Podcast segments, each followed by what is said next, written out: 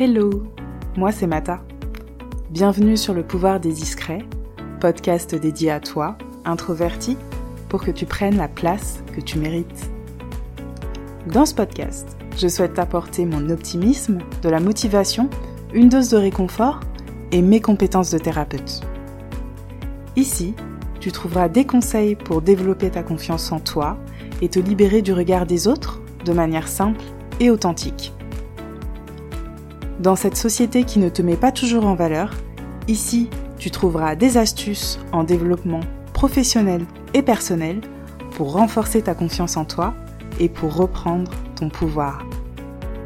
Hello Bienvenue dans ce nouvel épisode de podcast. Aujourd'hui, on va parler des 5 faux préjugés sur les introvertis. Les a priori sur les introvertis ont la vie dure. Je suppose qu'à plusieurs reprises, tu as entendu de fausses idées sur toi. Les autres ne voient que la surface et n'essayent même pas de creuser en profondeur pour découvrir la belle personne que tu es. L'être humain adore mettre les gens dans des cases, ça le rassure, c'est naturel pour lui. Et je pense qu'on le fait tous de manière complètement inconsciente, mais c'est vrai que certaines personnes sont plus douées que d'autres pour faire des généralités, on est d'accord, non? J'ai sélectionné aujourd'hui 5 faux préjugés sur les introvertis qui sont souvent revenus à mes oreilles, et que tu as sûrement dû entendre, euh, et dont vous m'avez fait part également sur les réseaux sociaux. Le premier faux préjugé, c'est tu es timide. Alors oui, tu peux être timide en étant introverti, mais pas systématiquement. Certaines personnes introverties ont confiance en elles. Les personnes timides ont un sentiment d'insécurité lorsqu'ils sont avec d'autres personnes, ça intervient en général lorsqu'il y a la possibilité d'être jugé par l'autre et d'être mal perçu. Cette timidité, elle peut être handicapante dans la vie quotidienne lorsqu'elle est maladive. D'ailleurs, on confond souvent la timidité et l'introversion, car à première vue, le comportement des introvertis et des timides est similaire.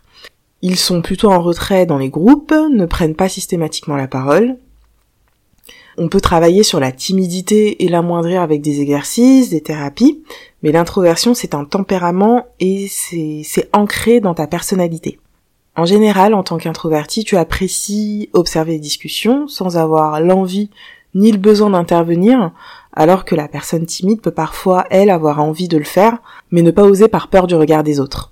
Concernant mon histoire personnelle, on m'a souvent qualifié de timide, et j'ai longtemps cru que je l'étais.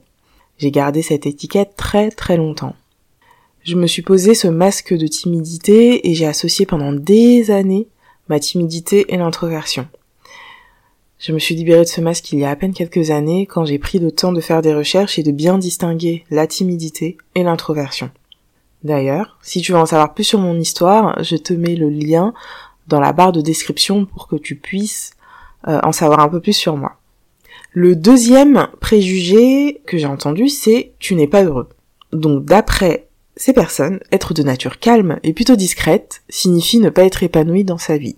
Hmm. Ça n'a vraiment rien à voir. Les personnes introverties ont un monde intérieur très très riche.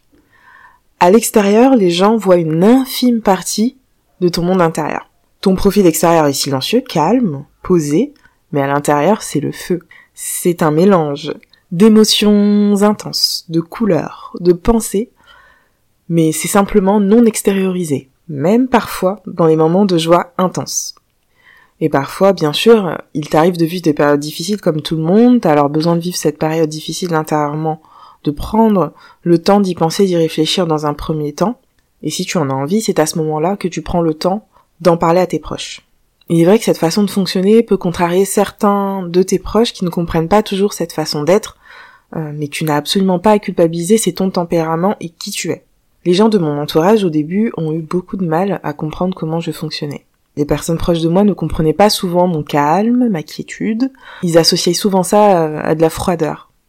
Dans les périodes un peu difficiles, euh, en général je prends un certain temps avant d'expliquer ce qui ne va pas. C'est en apprenant à se connaître en fait que tout ça émerge. La connaissance de soi est essentielle pour expliquer ta manière de fonctionner aux autres et pour qu'ils puissent se mettre de côté, justement, te laisser le temps de l'introspection lorsque tu en as le plus besoin.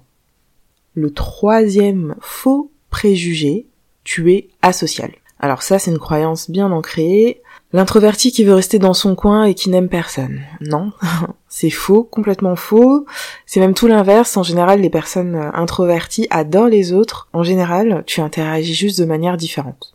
Être asocial, c'est ne pas être adapté à la vie sociale et ne pas l'apprécier. C'est être marginal. Ce n'est pas du tout ton cas. Tu es adapté à la vie sociale, tu as toute ta place, tu aimes les autres, tu choisis juste tes moments d'interaction et il n'y a aucun mal à ça. Au contraire, je trouve que c'est plutôt sain. Bon, je ne dis pas qu'il n'existe pas de personnes introverties asociales. Il y en a sûrement, mais euh, ce n'est pas du tout la majorité. Le quatrième faux préjugé, tu n'as jamais rien à dire. Ah, celui-là, il est vraiment tenace aussi. Alors si tu as des choses à dire, mais peut-être pas à tout le monde. Il est important pour un introverti d'être dans un cadre bienveillant, sinon effectivement, il n'aura pas envie, ou il n'osera pas, hein, en fonction, il n'aura pas envie de s'exprimer. Ce n'est pas une personne hautaine ou froide, c'est juste être dans la réserve et dans l'observation. Il y a bien sûr des exceptions, il y a parfois une personne avec qui c'est différent, c'est rare mais ça arrive. Dès les premiers instants, les premiers mots, il y a un truc et tu te dis avec elle, ça va être différent. Cette personne, elle va être bienveillante, elle va prendre le temps de t'écouter, ne te coupera pas la parole toutes les minutes, elle ne te juge pas, et tu peux l'écouter également parler pendant des heures. C'est comme ça qu'au boulot, j'ai fait une rencontre avec une amie qui est maintenant très chère à mon cœur.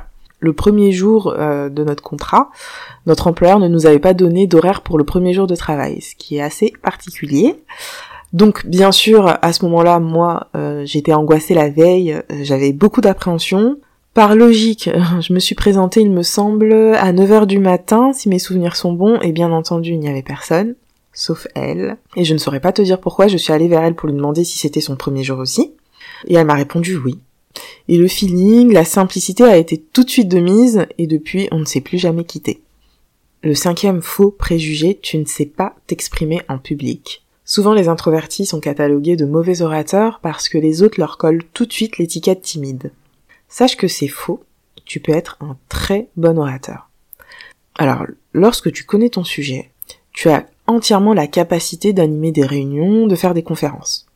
Effectivement, cela te prend pas mal d'énergie, et tu angoisses peut-être à mort avant, et c'est complètement normal, mais c'est quelque chose que tu peux faire. Et c'est un domaine même, je peux te dire, où tu peux exceller. Pour te parler un peu de mon expérience, j'ai été amenée à animer des ateliers ces derniers mois. Je ne te dis pas le stress que j'ai eu. Quelques jours avant les animations, j'étais stressée, c'était vraiment une horreur. Mais il y avait quelque chose de positif, c'était ma maîtrise du sujet. La maîtrise du sujet que je devais présenter et c'est vrai que ça a été un gros point en moi. J'ai développé quelques astuces pour me préparer et être prête le jour J. Je peux te dire que la sophrologie, mon état d'esprit m'ont beaucoup aidé. Les animations se sont très bien passées. Pour la toute première animation, on m'a même félicité et on m'a indiqué qu'on aurait dit que j'avais fait ça toute ma vie. Donc, comme quoi. Et ces retours, c'est vrai, m'ont fait énormément plaisir. Je te ferai, je pense, un podcast et un article à ce sujet pour que tu aies toutes les cartes en main pour te préparer si moi j'y suis arrivée, sache que tu peux le faire également. Il me semble que j'ai posté également sur Instagram une citation où une abonnée m'indiquait qu'elle avait fait une présentation orale et que ses collègues avaient été surpris de sa représentation qui avait été nickel. Bien sûr, cette abonnée étant introvertie, s'attendait probablement à ce qu'elle se plante. Eh ben non, raté. Alors il est important que tu ne laisses pas les autres te coller des étiquettes car ils ne détiennent pas la vérité. Essaye de prendre du recul quand on te dit que tu es ceci ou que tu es cela. Prends le temps d'apprendre à te connaître vraiment. Je le répète tout le temps, partout, la connaissance de soi est la clé pour soulager bien des mots. Lorsqu'on ne sait pas réellement qui on est, on est beaucoup plus perméable aux remarques des autres. On se dit peut-être que c'est vrai et on pose facilement le masque qu'ils nous attribuent. Mais si tu as conscience de ta valeur, de qui tu es profondément, ce que les autres pensent de toi n'a aucune importance. Si tu souhaites faire un premier pas, n'hésite pas à télécharger ton cadeau gratuit. Le lien est dans la description du podcast. C'est un PDF qui te guide pas à pas vers la connaissance de qui tu es. Ce sont des exercices tout simples qu'on ne pense pas à faire. Hein. Et puis, il faut bien commencer quelque part. Fais-toi ce cadeau. Tu es à quelques pas de faire bouger les choses dans ta vie et je t'encourage pleinement.